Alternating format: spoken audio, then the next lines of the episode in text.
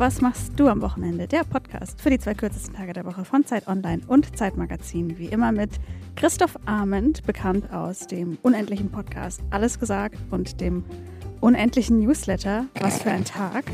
Irgendwie habe ich das Gefühl, es fehlt mir noch ein Attribut zu dir, Christoph. Was Aber dafür habe ich ganz viele für dich. Ja, das ist natürlich immer toll. Vielen Dank. Ähm, hallo Christoph. Hallo Elona, Schriftstellerin, Zeitmagazin-Kolumnistin, Radiomoderatorin, Buchautorin, die jetzt gerade angekündigt hat mit einem Tweet, dass sie die ersten Sätze aus ihrem neuen Roman erstmal auf TikTok stellen wird, um dann zu gucken, wie sie so ankommen. Es ist einfach wegen Strategie und Business und man muss einfach heutzutage schauen, wo man bleibt, ehrlich gesagt. Ja. ja von dir kann man noch sehr viel lernen. und mit uns im Studio ist natürlich wieder unser Produzent Felix, the one and only Böhme von Pool Artists. Wenn ihr Gästinnen, Gästewünsche habt, Lob, Kritik, schreibt uns auch bitte, wo und wie ihr unseren Podcast hört. Ganz einfach an wochenende.zeit.de. Wir haben eine Gästin aus Hamburg heute hier, die gerade kurz vor der Aufzeichnung gesagt hat, dass sie rechtzeitig wieder in Hamburg sein muss, weil ihre Tochter dann aus der Vorschule kommt.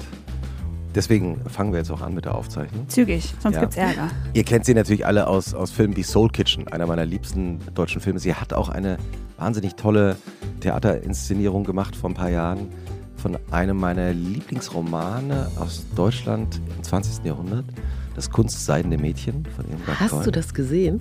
Das Buch habe ich gelesen. Aber du hast mich nicht im Theater ich hab, Pardon. Aber ich habe sehr viel darüber gelesen. Natürlich ist sie auch in Jerks gesehen zu Wesen.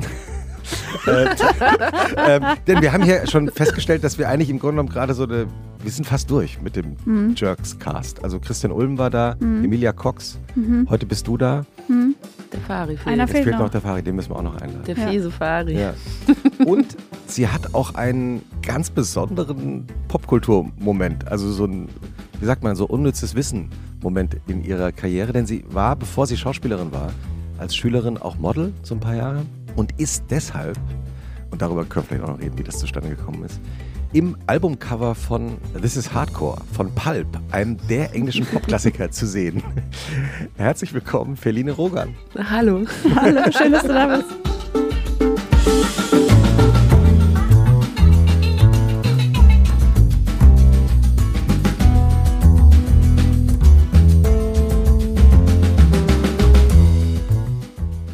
Das ist wirklich wahr. Ich habe extra nochmal nachgeschaut, weil ich das irgendwo mal gelesen hatte.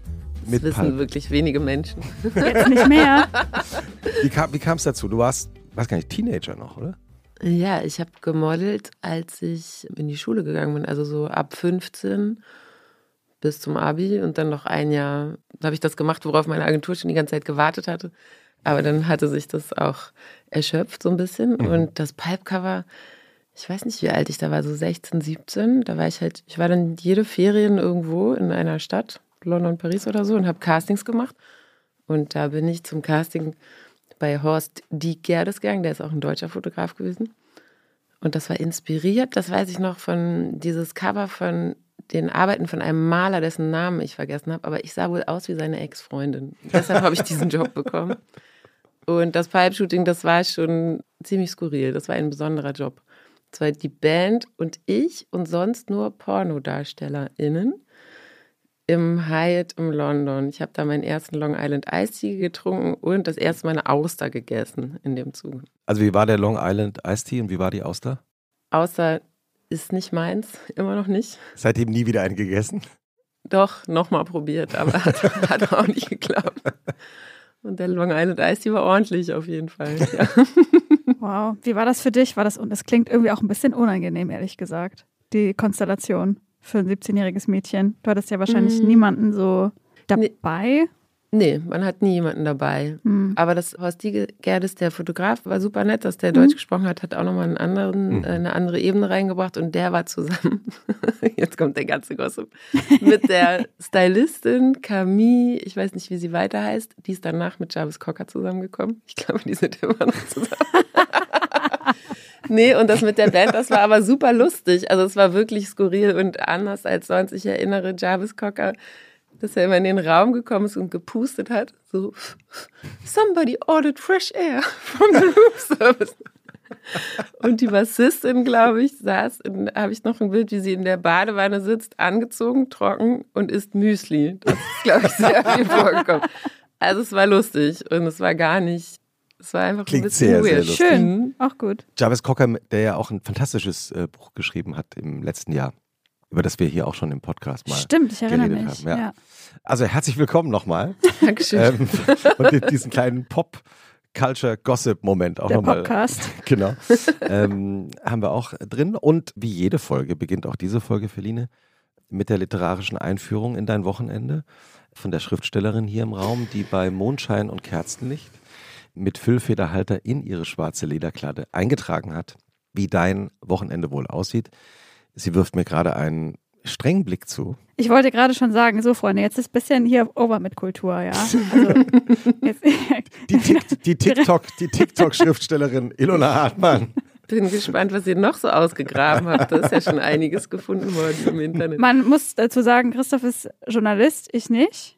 Das muss, muss Du ich. bist romantisch ausgebildete Journalistin, wie wir äh, in der Folge Das, von ja, das stimmt, aber ich Markus bin Kafka im Vergleich haben. zu dir nicht so viel an Fakten interessiert, was mich zu einer extrem guten ähm, fiktionalen Autorin macht, aber nicht so sehr zur Journalistin eignet.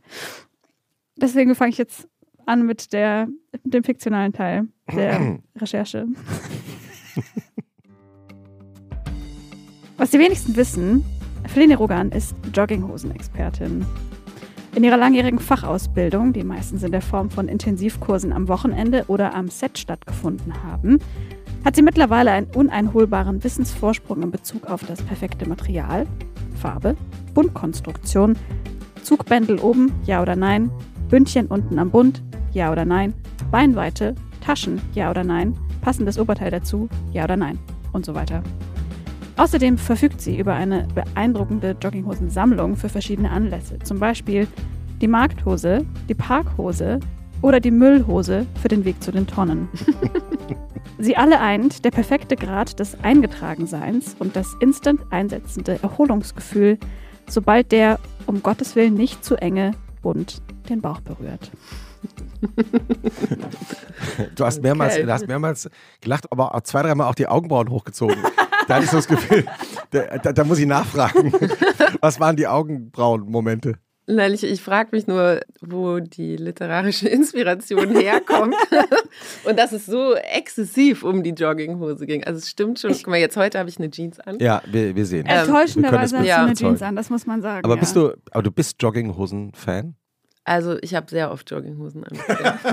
Tja. Ich glaube, es kommt daher, weil du, weil ich das absolut iconic finde, welche Loungewear-Styles du in Jogs trägst. Das stimmt, da hat Also viel so Hausmäntel, irgendwie so Mhm. Sets, die zusammenpassen in so, weiß ich nicht, steingrau Puderfarben und so. Und das sieht an dir so natürlich aus, dass ich mir nicht vorstellen konnte, dass das nicht auch ein privat ein Teil von dir ist. Doch, und das ist sozusagen dann auch ein Kreislauf, weil ich kaufe dann sehr viel vom Kostüm ab. ich bin nämlich Zu überhaupt Recht. keine Shopperin und Mhm. in dem Fall kein Experte, weil wenn ich tatsächlich eine irgendwas habe, was mir gefällt Mhm. oder mir so, dann behalte ich das bis es kaputt geht Mhm. und trage das auch so. Mhm. Und es wird auch gar nicht so oft gewechselt. Also, aber eine Mhm. Müll-Jogginghose finde ich auf jeden Fall großartig. Das werde ich machen. Ich werde mir eine zulegen, die nur dafür da ist. Ich habe auch vor kurzem, weil ich mich lustigerweise auch mit Jogginghosen mal beschäftigt habe vor ein Ich habe mich auch gefragt, ob du sowas anhast. Mm, Ich habe eine, Ja, das ist halt so, du hast eine. Das aber ist ich habe halt sie, so, ich habe sie eher zum Laufen an. we're not the same, Christoph. Ähm, und dann habe ich gedacht, wer hat eigentlich die Jogginghose erfunden? Und dann habe ich nachgeschaut, es ist tatsächlich ein Franzose, man würde es nicht glauben. Und Ich zwar dachte der, jetzt schon Karl Lagerfeld. Genau, eben, man kennt ja immer den Satz von Karl Lagerfeld, ne, dass äh, wer Jogginghosen trägt, hat die Kontrolle über sein Leben verloren. Aber eben ein echter Franzose, also nicht Karl Lagerfeld, der lange in Paris gelebt hat, hat die erfunden. Und zwar der Typ von Le Coq Sportif. Aber Ja, von dieser französischen, eigentlich ganz guten Kenne ich Marke. nicht, aber der Also mit so- Name ist super, auf Ja. jeden Fall. Na gut, also wir fangen heute mit sehr viel random Popculture-Wissen an. Pardon für den Anglizismus. Feline, wie beginnt eigentlich dein Wochenende? Also beginnt es dann, wenn du deine Tochter am Freitag um 15 Uhr aus der Vorschule abgeholt hast? Freitag muss schon um 14 Uhr abgeholt werden. Oh. Ähm, am Wochenende, ich habe natürlich lange drüber nachgedacht, es gibt unterschiedliche Wochenenden. Also einerseits kann ich mich natürlich wie meine KollegInnen einreihen und für mich hat die Woche und das Wochenende eigentlich ja hauptsächlich in Sachen Kinderbetreuung oder Nichtbetreuung einen Unterschied und wo ich bin. Also jetzt war ich ja gerade drei Tage in Berlin und habe zwar gearbeitet, aber durch dieses Alleine-Sein hat es sich auch sehr nach Wochenende angefühlt. Berlin ist für mich auch eigentlich Wochenende. ein endloses Wochenende. und alleine sein Termin. auch. Und alleine sein auch. Also das Gefühl von ja. Entspannung. Ja, ich bin selten ganz alleine mhm. und das ist dann Wochenende. Also nicht aufstehen zu müssen, nicht sofort mhm. in so eine Struktur, in so ein Schieben. Putzt du dir jetzt bitte die Zähne? Kannst du die Socken anziehen? Zwei, bitte zwei. Aber ich finde die andere nicht. ja, du hast sie dort gerade fallen gelassen. Hier ist sie. Das ist für mich Wochenende. Und dann haben wir auch noch tatsächlich zwei komplett unterschiedliche Wochenenden, weil wir manchmal in der Stadt sind und manchmal auf dem Land. Ach, so und das ist, ja. Also Land heißt dann wo von Hamburg aus? Im Wendland. Das mhm. ist so zwischen Hamburg und Berlin. Mhm. Da haben wir ein eine Baustelle. und da ist das Wochenende natürlich ganz anders als in der Stadt. Okay, was ist dein liebstes Wochenende? Na, ich mag Abwechslung. Okay. Ich, ich bin kein Wiederholungs- Mensch. Deshalb finde ich das total gut, mal hier, mal da zu sein. Und jedes Mal, wenn ich aber in der Stadt bin, dann kann ich mir gar nicht vorstellen, warum wollte ich, warum will man nochmal aufs Land? Und wenn ich auf dem Land bin, dann weiß ich so, was macht man in der Stadt eigentlich? Gerade mit Kindern, wo will man hin? Und dann ist Sommer und Winter natürlich auch nochmal ein Unterschied. Also okay. so, im Sommer habe ich jetzt auch gemerkt, möchte ich einfach draußen sein und zwar am liebsten ohne irgendwas machen zu müssen oder konsumieren, einfach sein. Und mhm. das kann man halt auf dem Land sehr, sehr, sehr viel besser. Und was heißt Baustelle? Also zum Beispiel haben wir. es ist nicht überall Baustelle, aber wir haben zum Beispiel, die Küche ist eine Baustelle. Wir haben momentan nur im Haus eine provisorische Küche und die mhm. richtige Küche muss man außen rumgehen und durch ein Fenster klettern.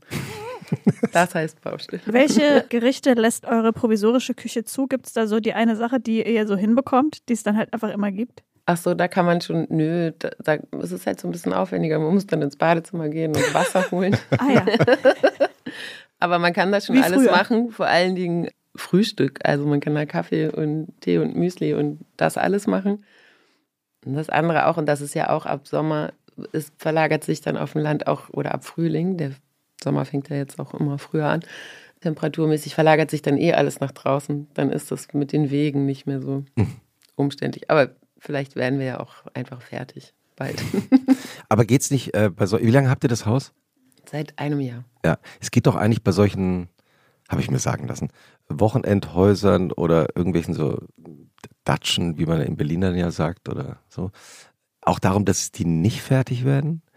Also, weil wenn sie fertig sind, was macht man dann? Also, dann sind sie halt, dann ist Leben da auch irgendwie fertig. Dann muss man mit der Inneneinrichtung weiter experimentieren.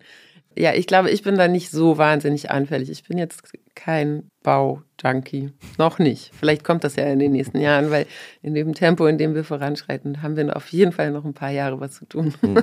Die, das jetzt zu Hause hören aus deiner Familie, mhm. strenge Ansagen, Chefin. Also wenn du deine Tochter um 14 Uhr abgeholt hast am Freitag, wie gehst du dann ins Wochenende rein? Sagen wir mal, ihr seid in Hamburg. Wir sind in Hamburg. Na, dann habe ich mich wahrscheinlich bis 14 Uhr beeilt und das hört dann auf.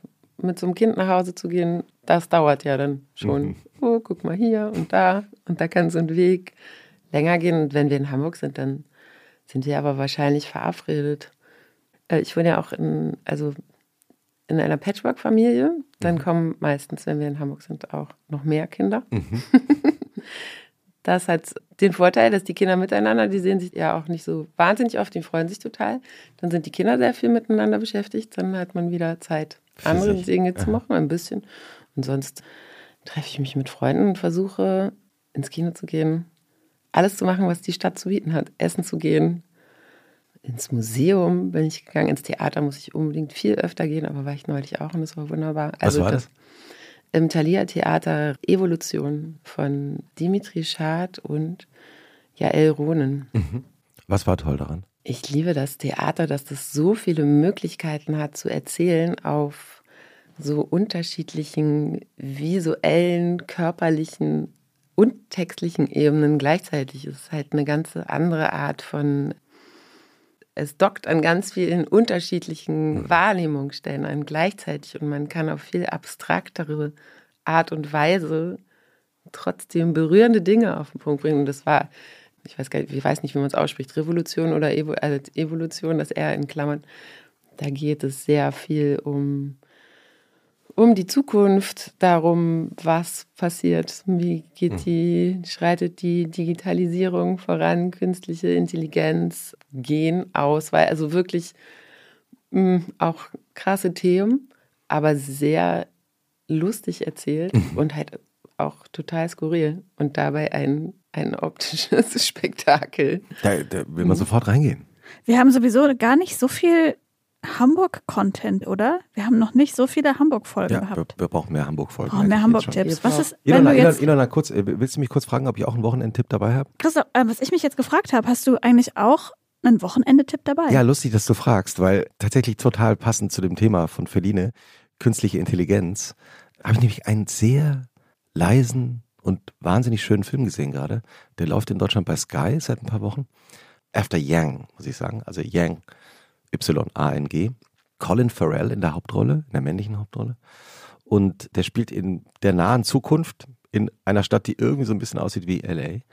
Und erzählt die Geschichte eines Paares, das eine kleine äh, chinesische Tochter adoptiert hat, äh, eben in dieser nahen Zukunft und deshalb eine lebende KI, einen Roboter, für diese kleine Tochter gekauft haben, Yang, der sich um diese kleine Tochter kümmern soll, damit die nicht alleine ist. Und Wieso alleine? Wo sind die Eltern? Na, die Eltern sind da, aber sie möchten halt nicht, dass ihr Kind als Einzelkind aufwächst. Ah. So, ich glaube, so verstehe ich das am Anfang. Für mich als Einzelkind schon auch ein Front. Ja. Und das Besondere an dem Film ist, dass hier diese künstliche Intelligenz, die ja normalerweise bisher in Filmen ja immer so als Sensation auftaucht, ne, so Ex Machina oder so, dann ist, ist dann gleich, geht dann nur noch um diese künstliche Intelligenz, die ist einfach da. Also der Young lebt halt mit der Familie und es passieren dann so ein paar Dinge, nichts Schlimmes, aber eben, sagen wir mal, emotional dramatische Dinge, weswegen er der Film auch After Young heißt. Also mehr möchte ich nicht verraten. Aber es ist eben sehr schön, weil er der Film erzählt praktisch den Alltag, wie mhm. das dann sein könnte mit künstlichen Intelligenzen und der Frage, entwickeln die dann auch Gefühle und Erinnerungen und wie geht man selber damit um? Passend zum Wochenende ist Colin Farrells Figur ein, ein Fan von Tee und zwar nicht von Tee wegen Tee. Unsere Gästin schaut gerade auf ihren. Was hast du ausgesucht vorher? ich weiß es nicht mehr. Thai Ingwer Mango. Ja, wir haben ja so eine beeindruckende, bei Pool Artist so eine beeindruckende Teesammlung. Die marokkanische Minze war schon aus. Ja, leider. Ah, pardon. und der macht eben so diese Teezeremonien in der Küche. Und der hält sich damit Yang auch übers Leben und was das eben bedeutet. Und der Film ist ein bisschen wie so eine Teezeremonie. Auch langsam teilweise, aber sehr schön. Hm. Also den wollte ich passend zu Felines Theaterstück empfehlen. Das klingt sehr gut. Hm. Hast du auch einen Tipp dabei? Ich tue, äh, ja, was? weil, weil ich Anglizismenverbot habe, wollte ich nicht sagen I do, sondern ich habe jetzt gesagt, ich tue. wow.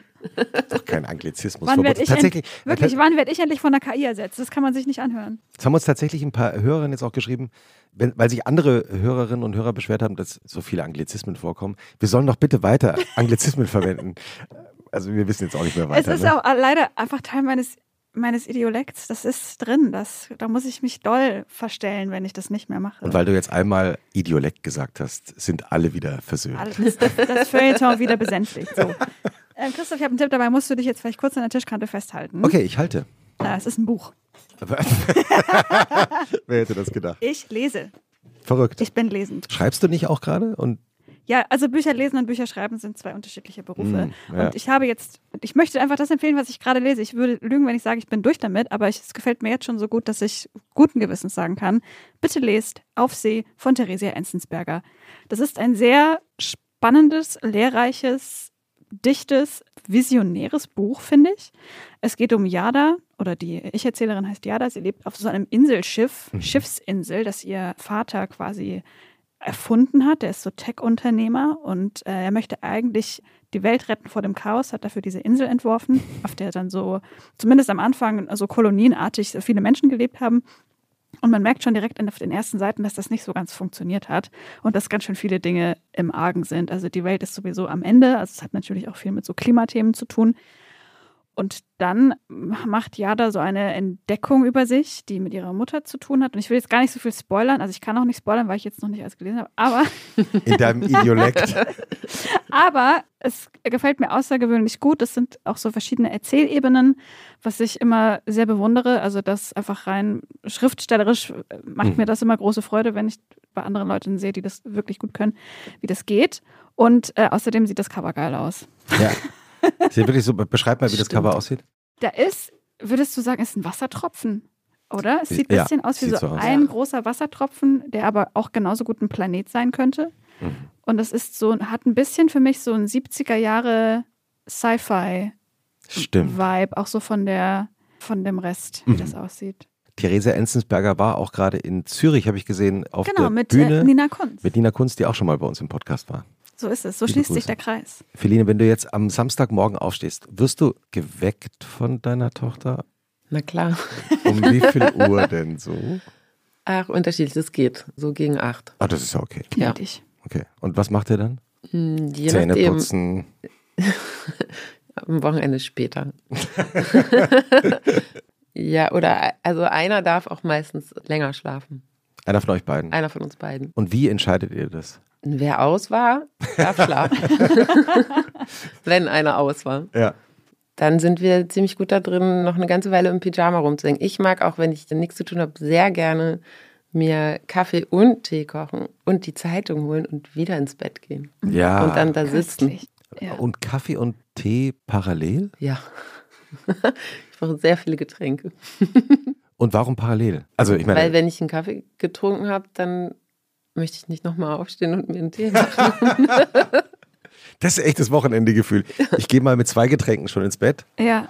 Oder vielleicht bleib auch, da einfach. oder vielleicht auch drei. Ja. Ich finde so die drei Getränke Policy ist wirklich, ist gar nicht so verkehrt. Es sind tatsächlich auch manchmal drei, was ich nämlich noch Ja. gerne mag. Es gibt von Völkel so Kurkuma, Ingwer, das sollen eigentlich so Shots sein, aber wenn man sich da heißes Wasser reingibt, dann ist das wie so Saft, Tee, Saft, irgendwas. Ah, Das kommt auch noch mit. Das ist ein Lifehack, den nehmen wir auch in die Shownotes auf. Eins für Koffein, eins für Spaß und eins für die Hydrierung. Und dann muss man ja gar nicht mehr aufstehen. Nee, außer man muss dann auf Toilette. Auch dafür gibt es Lösungen. Alles klar. Und wie geht der, wie, wie, ich versuche einfach nur das Thema zu wechseln. Wie, wie geht der Samstag dann weiter? Also nach Stunden, also nach, zwei, drei Ja, Stunden. in, das ist in meiner Familie tatsächlich schon lange so, dass wir, auch meine Großeltern haben das so, wenn wir Weihnachten oder sowas bei denen waren, es wird nie früh gefrühstückt, sondern es wird spät und dann so ein Frühstücksmittags-Gemisch gemacht. Und das habe ich anscheinend übernommen. Ist mir aber erst im Nachdenken über diesen Podcast aufgefallen, dass das auch so ist. Weil du das bei deinen Großeltern schon so erlebt hast. Ich denke, ja. Da war Das das auch so, dass dann immer morgens so in die Küche gegangen, dann saßen die da auch und jeder hat so Kaffee, Tee, sich so Müsli gemacht. Dann gab es so um 12, 11, 12 oder so, dann gab's, wurde richtig aufgetischt und da gab es dann gemeinsames Frühstück. Am Morgen konnte jeder so für sich noch so ein bisschen rumdümpeln. Herrlich. Und weil du deine Großeltern gerade erwähnst, hattest du ein enges Verhältnis zu denen? Klingt ein bisschen so, als ob Ja, die sehr. wichtig waren in deinem Mhm. Leben. Wer waren deine Großeltern? Bomber und Bomber. Meine Großmutter kommt aus Belgien und das kommt von Bonmama. Ja, die waren sehr wichtig für mich. Mein Opa ist diesen Sommer gestorben. Er ist 100 geworden. Wow. Und meine Oma ist 97 geworden und ist vor drei Jahren gestorben. Wow. Und, und die waren wichtig, weil sie sehr präsent waren, weil sie sehr viel, weil du viel Zeit mit ihnen verbracht hast, oder?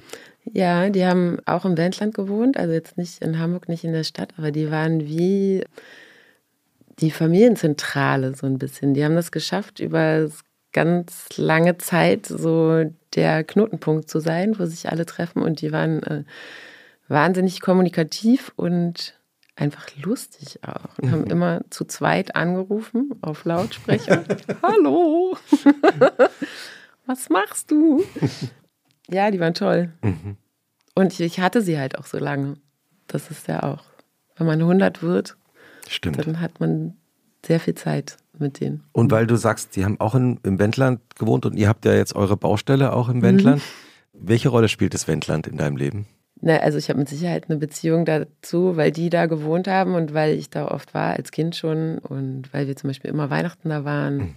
Und im Sommer, ich bin die viel besuchen gefahren, auch äh, weil die ja so alt geworden sind und jetzt, wir hatten die Baustelle und mein Opa war schon so, war so alt und er ist, hat bis zum Ende zu Hause gewohnt und brauchte aber natürlich viel Besuch mhm. und Pflege. Und deshalb waren wir da sehr angebunden. Und deshalb bin ich mit dieser Region verbunden und kenne da auch viele Leute. Das Wendland ist ja ein bisschen eine interessante Region, weil da sehr lange drüber diskutiert wurde, ob das Atommüllendlager dorthin soll oder nicht. Und es gibt eine wahnsinnige Widerstandsbewegung und Historie. Und dadurch, das hat sehr viele Leute da hingezogen, die im Widerstand aktiv waren und sehr viel Linksaktivismus haben. Und da gibt es aber nicht nur so, und da ziehen jetzt auch sehr viele Leute mit.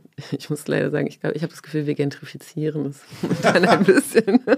Weil du das auch gerade erwähnt hast, weil ich, ich war noch nie im Wendland. Warst du schon mal im Wendland, Inonna? Ich glaube nicht. Ja, ich auch noch nicht. Aber ich bin tatsächlich damit aufgewachsen, dass es diese Republik Wendland mhm. gab.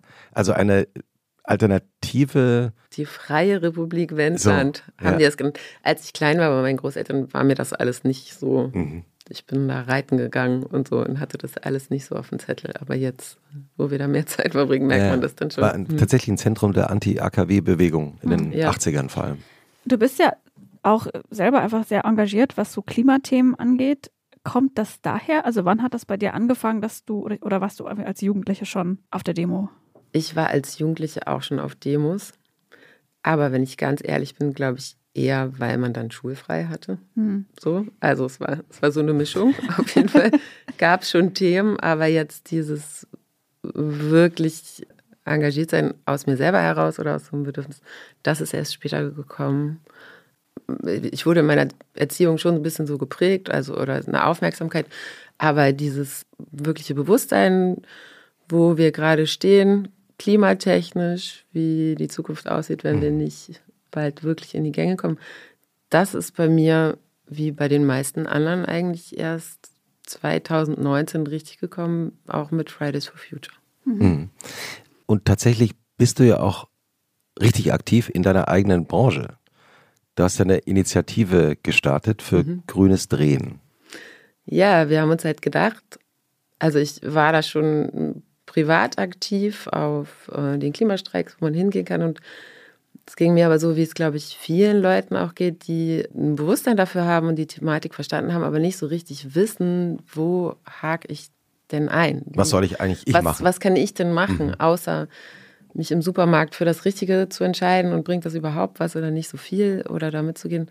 Und dann habe ich KollegInnen getroffen, denen das genauso ging. Und dann haben wir überlegt und haben auch darüber nachgedacht, was ist eigentlich mit unserer Branche los? Warum nicht da anfangen, wo wir uns auskennen und wo wir arbeiten und wo wir die Leute kennen und hatten wirklich keine Ahnung, wie die Filmbranche da so aufgestellt ist, ob da überhaupt schon jemand mal drüber nachgedacht hat.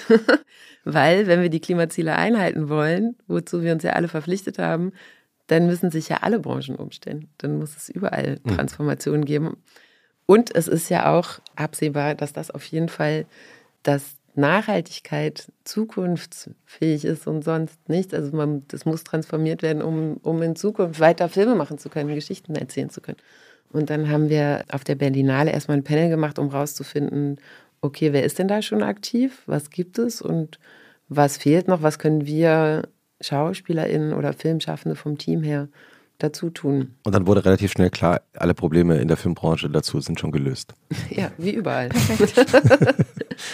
nee, genau, da wurde relativ schnell klar, dass es schon viele Leute gibt, die sehr aktiv sind und sehr viele Bereiche, in denen noch gar nichts passiert. Mhm.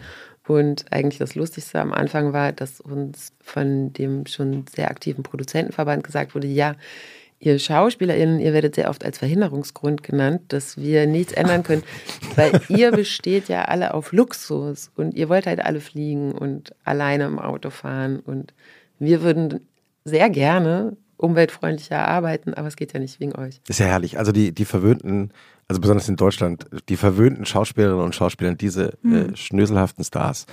ähm, was war deine erste Reaktion, als du das gehört hast? Äh, ungefähr so.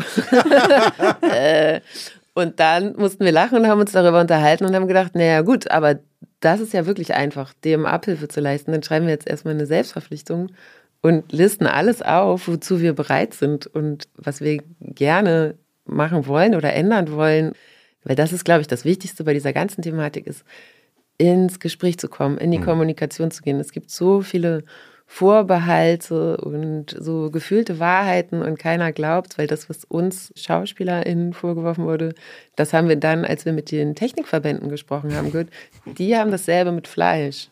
Es kann halt kein vegetarisches Essensangebot geben, weil die müssen ja Fleisch essen. Und die so, wir haben auch gar keine Lust, immer dafür vorgeschoben zu werden. Die Hälfte von uns ist auch schon vegetarisch, vegan und so. Das stimmt einfach nicht mehr. Ich habe gelesen, ich weiß nicht, ob es stimmt, dass du Flexitarierin bist. Ja. Ja, also das ist ja das, was man auch also immer sagen kann, wenn man sagt, man isst wenig Fleisch, also wir alle essen ja weniger Fleisch, aber man hat schon Lust ab und zu mal Fleisch und Fisch zu essen, oder? Ja, genau. Also der genau definierte Begriff ist mir jetzt auch erst im, im Zuge dieser Serie, die wir gemacht haben für die ARD, ja. ähm, die kommt bald raus. Wir mhm. können auch anders. Da sind wir zu unterschiedlichen Menschen gegangen, die die Transformation, die wir brauchen, um klimaneutral zu wirtschaften, schon lange praktizieren und machen. In ihren Betrieben oder zu Hause, in der Schule, in Initiativen und so weiter. Und da waren wir bei einem Mann, der heißt Friedrich Büse und die stellen Fleischersatzprodukte her. Der hat sehr lange in der Fleischindustrie gearbeitet. Und da geht es darum, also ich esse wirklich, das kommt auch damit, ich esse sehr selten Fleisch, weil ich glaube, umso mehr man sich damit beschäftigt, umso einfacher ist es, darauf zu verzichten. Aber wenn es dann Weihnachten oder so mhm. Fleisch gibt, dann schere ich da auch nicht aus. Und ich war auch wirklich, ich habe sehr gerne Fleisch gegessen früher. Und jetzt ist das nicht mehr so. Aber deshalb Flexitarier ist ein sehr weit gefasster Begriff.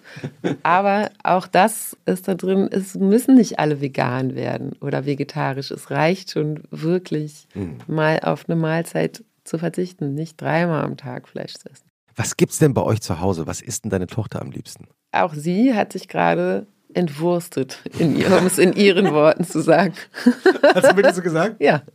Mama, ich entwurste mich jetzt. Und das heißt, was isst sie am liebsten? Ah, das ändert sich bei Kindern ja total ja. viel. Brot mit Butter. Oh, das ist aber bescheiden. Oder ja, oder Nudeln mit Tomatensoße. Ja, genau. Ja. Der Klassiker. Und äh, was äh, wäre in einem, an einem traumhaften Wochenende, wenn du dir das so vorstellen könntest? Was würde es da bei euch abends zum Essen geben? Abends. Oh, traumhaftes Wochenende. Es ist warm, wir sind draußen und es wird ganz lange gegessen. und es gibt Du hast auch gerade so eine Bewegung gemacht wie so eine lange Tafel. Ja, genau. Die du hast eine lange Tafel vor dir. Das ist eine lange Tafel. Was, was, wie muss diese Tafel aussehen? Also sie muss lang sein. Sie steht unter einem Baum. Am besten geht irgendwo hinten die Sonne unter. Ich finde eine weiße Tischdecke schon sehr schön. Mhm. Und dann müssen viele Getränke drauf sein. Das hatten wir schon. Jeder drei. Jeder drei. Und Welche Getränke? Wasser, Wein, Irgendwann dann noch Kaffee wahrscheinlich. Was brauchen wir noch? Apfelschorle für die Kinder, damit alle zufrieden sind. Mhm. Das war es schon. Okay. Cremant vielleicht. Bier mag ich nicht, aber irgendjemand anders. Und was würde es dann da zu essen geben? Irgendwas. Wenn du äh, es dir wünschen dürftest. Also ich habe ja jetzt tatsächlich auch mal angefangen mit so Gemüse zu pflanzen, obwohl ich wirklich gar keinen grünen Daumen habe. Aber Sachen zu essen, die man selber angepflanzt hat, ist schon gut. Ich koche gerne, aber jetzt gar nicht so speziell. Es gibt oft einfach Ofengemüse, vielleicht so Kartoffeln mit Quark oder Ach, herrlich. und Salat und so, was, was so da ist. Kartoffeln mit Quark. Ja. Es, ist, es ist so ein mhm. gutes Wochenende-Essen, oder? Ja. Hat, man kriegt sofort so eine innere Entspannung. Ein bisschen Kräuter auch drin? Ja, unbedingt. Ja. Ein bisschen Leinöl noch dran. Aha, ja, mhm. herrlich. Wie geht der Samstag dann weiter? Nach dem Essen? Ja. Haha. Wenn wir schon auf dem Land sind. Also ich finde, der beste Samstag, ich liebe tanzen. Ich tanze sehr gerne doll. Was heißt denn das? Ja, ich weiß nicht. Hat man dir ähm, mal so gesagt, du die Feline, Hat man mir mal so gesagt. Tanzt wirklich doll. Ich tanze doll. Ich liebe Bass. Ich, ich liebe es, den Bass so zu, zu spüren. spüren. Und dafür haben wir, es gibt ja nämlich auch eine Scheune. Und ja. wir haben uns was angeschafft. Das heißt Partybox 1000. Geil. Ist das Karaoke? So eine riesige Box. Nee, nee, ist nicht Karaoke. Und damit kann man aber den ganzen Landkreis bescheiden. Und ich finde auch für, also zum Tanzen oder für eine Party braucht man wirklich nicht viele Menschen. Nee. Da reichen so fünf bis acht. Stimmt. Und dann bin ich natürlich jetzt sehr gespannt auf deine Playlist. Was würdest du auf der Party jetzt. Oh, Ja, das weiß hol, ich nicht so richtig. Kannst, hol dir doch ruhig deine Hände. Weil das ist, ich bin in Sachen Gibt es so eine, gibt's so eine Musik, feline Tanz-Playlist? Ja, voll. Es ist echt, also es gibt vor allen Dingen, habe ich eigentlich sowieso nur eine Playlist. Nur so Lieblingssongs. Wenn ich was höre, was ich gut finde, dann adde ich das und dann höre ich leider auch immer dasselbe von oben wieder runter. Herrlich. Ich, ich möchte Und ich wissen, glaube, wie, also wie meine diese, Nachbarn- Wie diese Playlist anfängt. Bitte. Ich bin sehr Was gespannt. da jetzt drauf ist. ja, Moment. also du kannst doch von Anfang an. Also, was sind so die ersten. Also hier ist drauf Selfish von Little Sims. Dann ist hier drauf Billie Eilish von Armani White. Das so in Sachen doll tanzen. Dann ist da drauf Painkiller von Fahot. Kabul Fire Records, mit denen habe ich eine Lesung gemacht. Das war richtig gut. Und dann ist da drauf She Was von Camille. Das ist aus dem Soundtrack von Corsage. Das Lied habe ich sehr geliebt. Das ist aber jetzt nicht unbedingt zum Tanzen. Liquid Sunshine von Bigger Ranks. Von Ali Neumann, die hat aus, äh, bei Jerks mitgespielt. Herz aus Gold, finde ich auch gut. Und dann kommt Passing Through, Balthasar. Ihr sagt Stopp einfach. Nee, also, wir wollen, wir wollen immer noch ein bisschen weiter, hören. immer Wir wollen noch ein bisschen hören. Alle machen nämlich jetzt ihre äh, Speichern auf. damit, genau. Felines Und äh, L'Enfer von Stromae. Mhm. Und dann, Der auch Belgier ist, wie deine Großmutter. genau, Der auch immer sehr gute Bässe hat. auf jeden Stimmt, Fall. ja. Und dann noch ein Lied, das finde ich eigentlich ein bisschen peinlich, aber ich mag es zum Tanzen auch sehr gerne. You and Me von Flume. Weil das sind nämlich auch so krasse Bässe. Da kann man auch so richtig gute Handbewegungen Ja. dazu machen. Da habe ich mal meiner lieben Freundin Nina, schöne Grüße, eine ganz dumme, wie so eine Art Kopfnuss gegeben im Club, als das vor zehn Jahren oder so da lief. Gott. Da muss ich jedes Mal dran denken. Es ist auch jetzt mittlerweile ein bisschen so unser Gag. Was ist passiert? Aber- also, ich meine, mit ihr. Ich glaube, wir haben uns beide gleichzeitig nach hinten gelehnt und da kommt ja immer dieses It's gonna be you and me und Ja. wenn man sich beim einen Wort nach hinten, beim anderen nach vorne lehnt und das schwungvoll macht, dann hat man den anderen se- also sehr doll am in der Fontanelle. Also deshalb lieber weniger Leute, mehr Platz beim Tanzen. Abstand. Weil du gerade gesagt hast, du brauchst Hauptsache viel Bass äh, im Leben, also vor allem auf der Tanzfläche natürlich. Ähm, du hast ja mit einem unserer Gäste, der vor ein paar Wochen bei uns war, auch schon zusammengearbeitet. Porky. Porky von Deichkind. Ja. ja. Hast du einen Lieblingssong von Deichkind? Ja, so eine Musik. Das kam sehr schnell. Warum? Weil man dazu auch richtig doll tanzen kann. Und gibt es so ein Lied, wenn du, mal angenommen, du bist jetzt nicht in deiner Scheune, sondern du bist in, in irgendeinem Club oder irgendeinem anderen Ort. Du hast schon die Jacke an, du hast schon die Schuhe an, du bist schon so wie, hast schon die Taxi-App offen. Und dann kommt der Song, wo du sagst, okay, zurück. Moment, ich muss zurück. Ja, da gibt es einige so Hip-Hop-Klassiker aus den 90ern. Damit bin ich groß geworden oder da komme ich her, da kommt auch die Bassliebe her, auf jeden Fall. Und Lost von Frank Ocean finde ich aber auch total gut. Ja. Den tanze ich auch seit Jahren. Ja. Was ist das Schöne am Tanzen? Mich macht es glücklich und frei. Es hat so eine, ich glaube, die, das so im Körper drin sein und vergessen. Es hat auch irgendwie vielleicht was mit Schauspielschule zu tun, wo man ja so sehr auch so viele körperliche Übungen. Es geht um Loslassen und so. Und ich kann mich da, ich kann mich da total in die Musik reingeben. Ich glaube nämlich auch, dass Tanzen im Grunde genommen in so, also im Club tanzen oder in der Scheune, eben einer der wenigen Momente ist, in denen man tatsächlich auch Kontrolle abgeben kann, oder? Ja. Wo man einfach für sich sein kann und sich bewegen kann und jetzt nicht nachdenken muss. Genau. Und also diese Form von Tanzen meine ich Ja, jetzt nicht. das, Guck mal, wie cool wir alle tanzen können. genau. Und auch bei elektronischer Musik ist es mir manchmal zu gehalten fast Mhm. bei so Techno. Ich habe das Gefühl, dann alle tanzen so, so mm, in demselben Modus, egal. Mhm. Und das liebe ich so an diesem Bass, wenn der, wenn das halt nicht so mit der Körperlichkeit, wenn der so reingeht. Ja. Ja, ist toll. Passt ja auch zum Wochenende. Total. Ja. Hast, hast hast du einen, also weil du gesagt hast, du bist in den 90ern ja viel in Hamburger Clubs gewesen, hast warst viel mit, den, mit der Hip-Hop-Szene von damals unterwegs, also absolute Beginner und Die waren auf meiner Schule, ja. wie, und wie war das, mit denen auf der Schule zu sein? Na, ich war natürlich um einiges jünger als die, Aber es war cool. Das ist, Ist ja- das ja. Lässigste, sowas zu sagen. Ja. Das war total cool. Ähm, seit damals gehst du aus. Seit damals gehe ich aus, ja.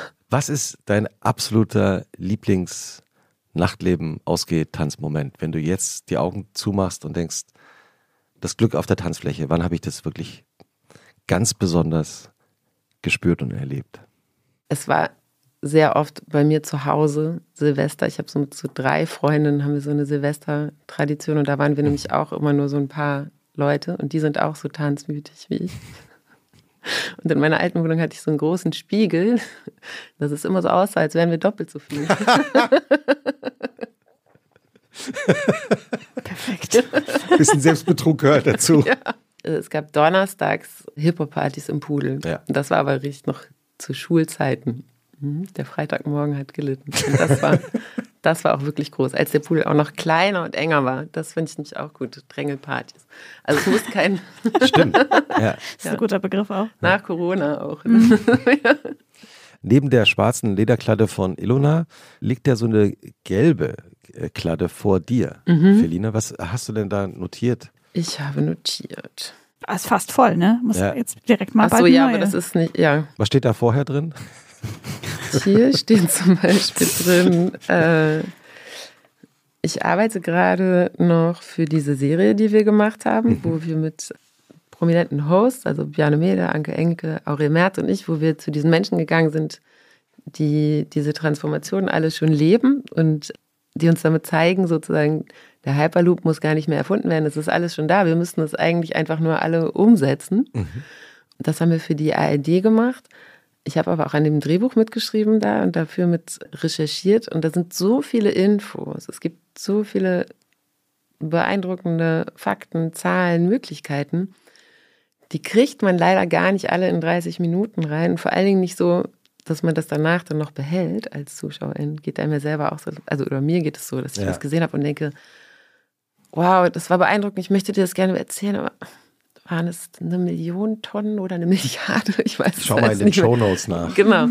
Und äh, deshalb machen wir eine begleitende Webseite dazu, wo man das nämlich alles nochmal nachguckt. Hm, sehr gut. Und da sammle ich. Und auch, wo man, wenn man das geguckt hat und Lust hat, sich selber zu engagieren und anzufangen, so Anhaltspunkte wo, oder Möglichkeiten, wo man hingehen könnte. Weißt du, wie die Website heißt? Nee, die gibt es ja noch nicht. Die, wir befüllen die gerade inhaltlich, aber dann, wenn sie kommt. Ähm, Nehmen wir sie in die Shownotes. Ja, ähm, und äh, was hast du fürs Wochenende noch aufgeschrieben? Ich hatte den Eindruck, dass du dir ein paar Gedanken gemacht hattest. ja, weil die anderen Gäste, ich habe mich ja äh, vorbereitend, habe ich vor allen Dingen gehört, was die anderen so gesagt haben. Da wollte ich sagen, White Lotus, White Lotus, White Lotus. White Lotus, Rosalia und der Elvis-Film. Möchte ich unbedingt empfehlen. Nein, und dann, äh, weil es leider bei mir tatsächlich auch so ist, dass ich oft dann auch Sachen wieder vergesse, was Ja. ich gesehen und geguckt habe. Deshalb habe ich mir eine Serie aufgeschrieben, die ich gerade geguckt habe, die ich gut fand. Nur um zu verhindern, dass ich hier plötzlich einen totalen Blackout kriege und ein paar Podcasts und Filme, Ja, wir hören zu. also, ich habe gerade eine Serie gesehen auf ehemals Sky, jetzt Wow.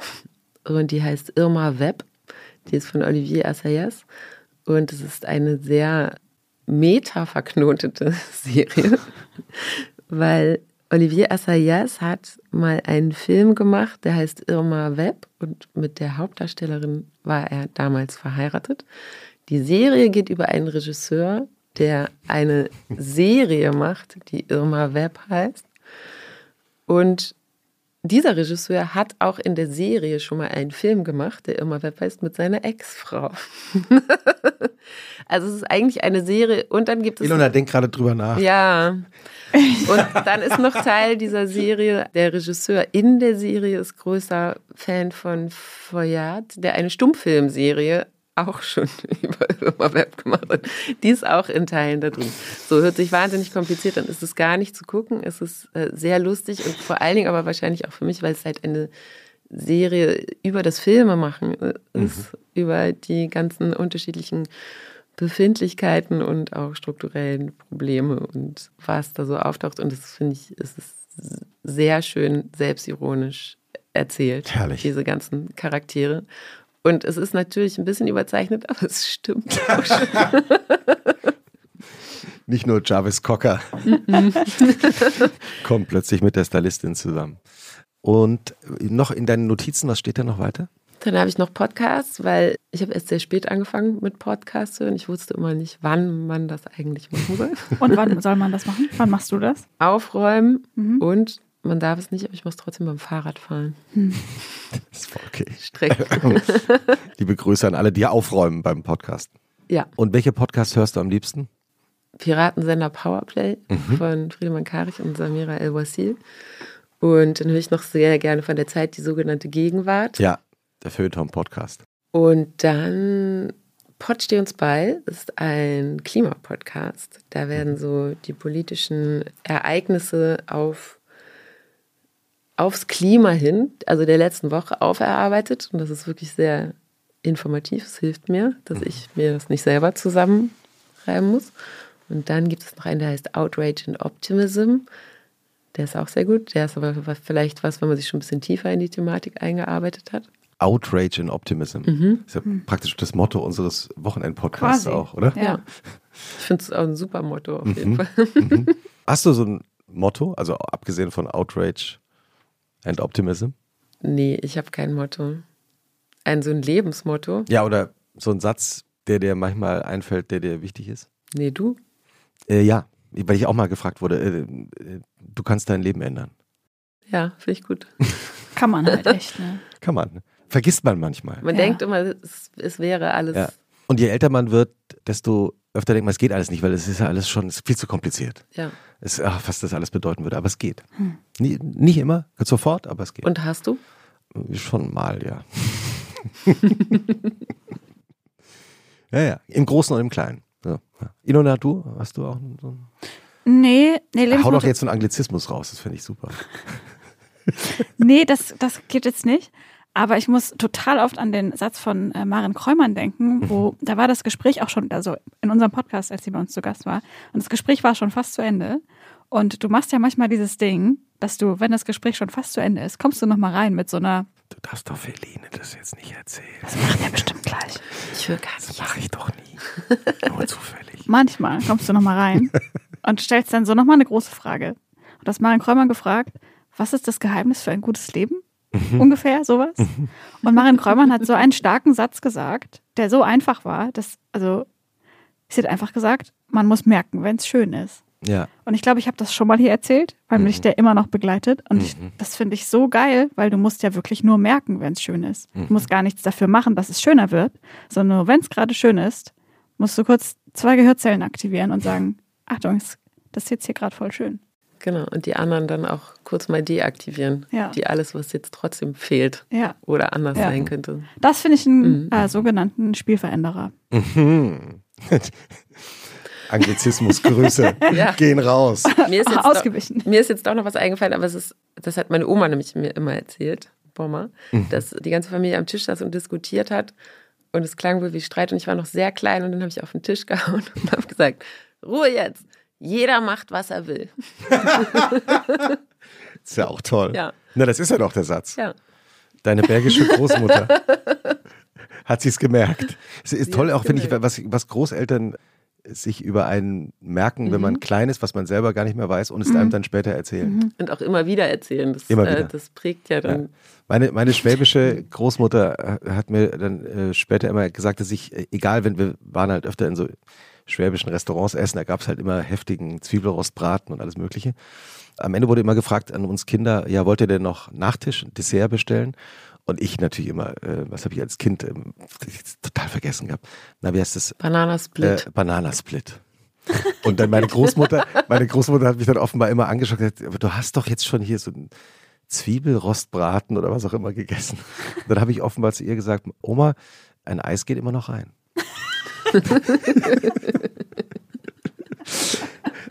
Feline, wir haben immer eine Schlussfrage Ein Bananasplit geht immer noch rein. in unserem Podcast. Kann ich nicht unterschreiben. Heute auch nie, schon lange nicht mehr. Ich weiß gar nicht mehr, wie ein Bananensplit. Das war mit, mit Bananen, vor allen Dingen Banane, Schokoeis, Vanilleeis und Sahne, oder? Also Ich mag einfach keine Bananen, deshalb. Es ist wirklich wie so eine Mahlzeit für sich, oder? Gab es immer in unserer Kindheit. Fokus, Fokus. Liebe Feline. Ja. Ilona denkt gerade was über mich und das den Bananensplit nach, ich merk's.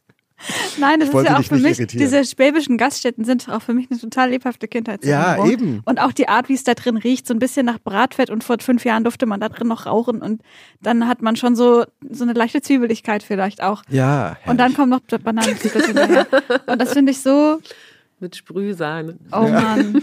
Ich weiß genau, wie das aussieht. Ich weiß, wie dieser, also entweder kriegst du das in so einer Ja. ovalen Schale oder manchmal auch schneiden die ja die Banane, was irgendwie verkehrt ist.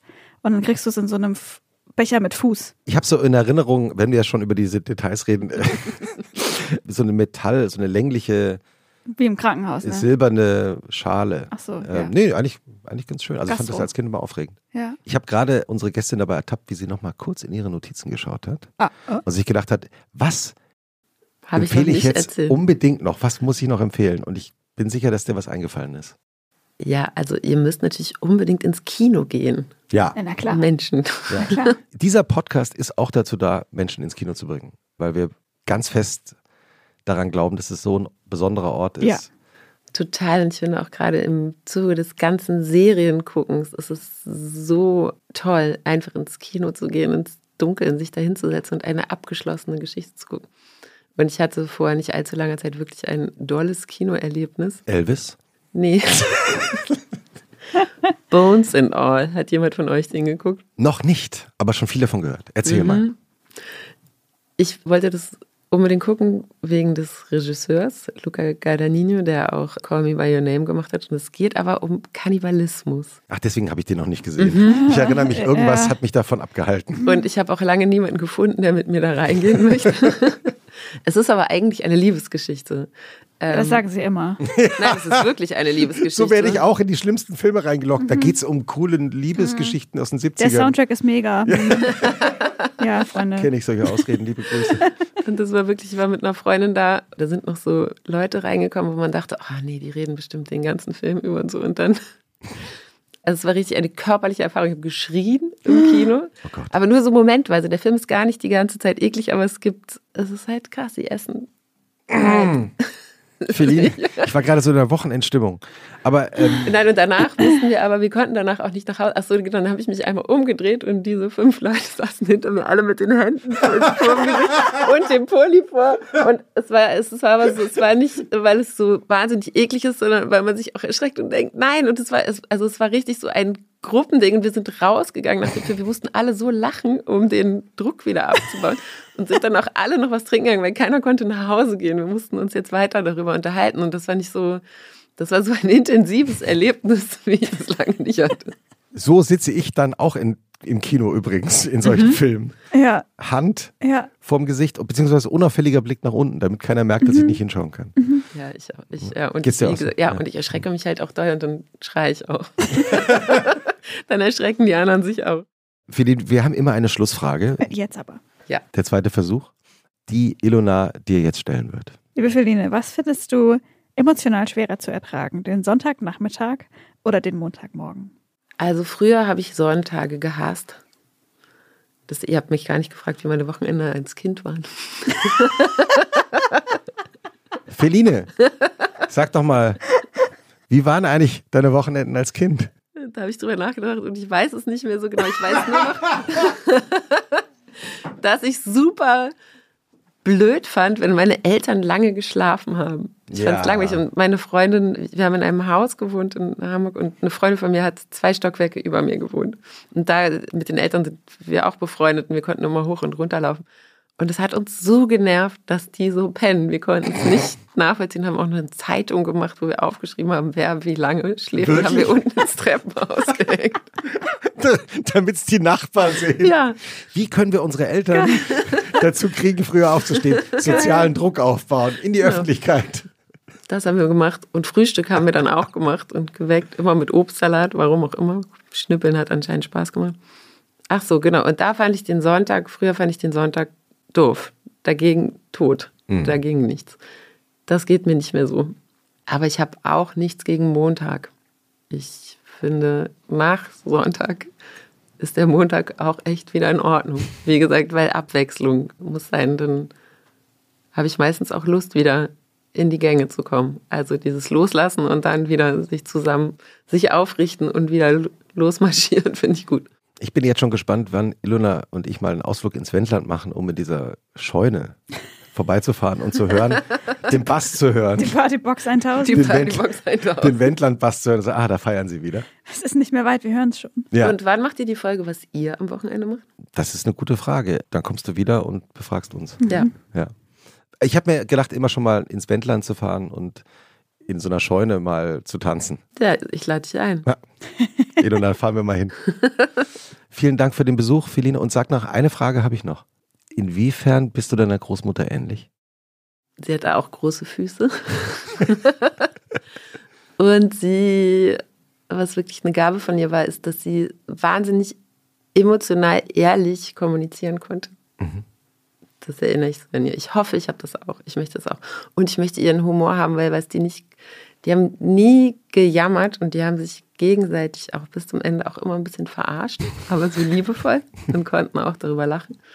Ich möchte eher so werden wie sie. Ich weiß nicht, wie viel ich schon bin, aber ich arbeite daran. Ich möchte so entspannt alt werden und mich aufs Positive konzentrieren. Das hat sie halt immer gemacht. Sie hat gemerkt, wann es schön war und was schön war. Das ist doch ein wunderbarer Schluss. In diesem Sinne vielen Dank und schönes Wochenende. Euch auch. Okay, tschüss. Tschüss.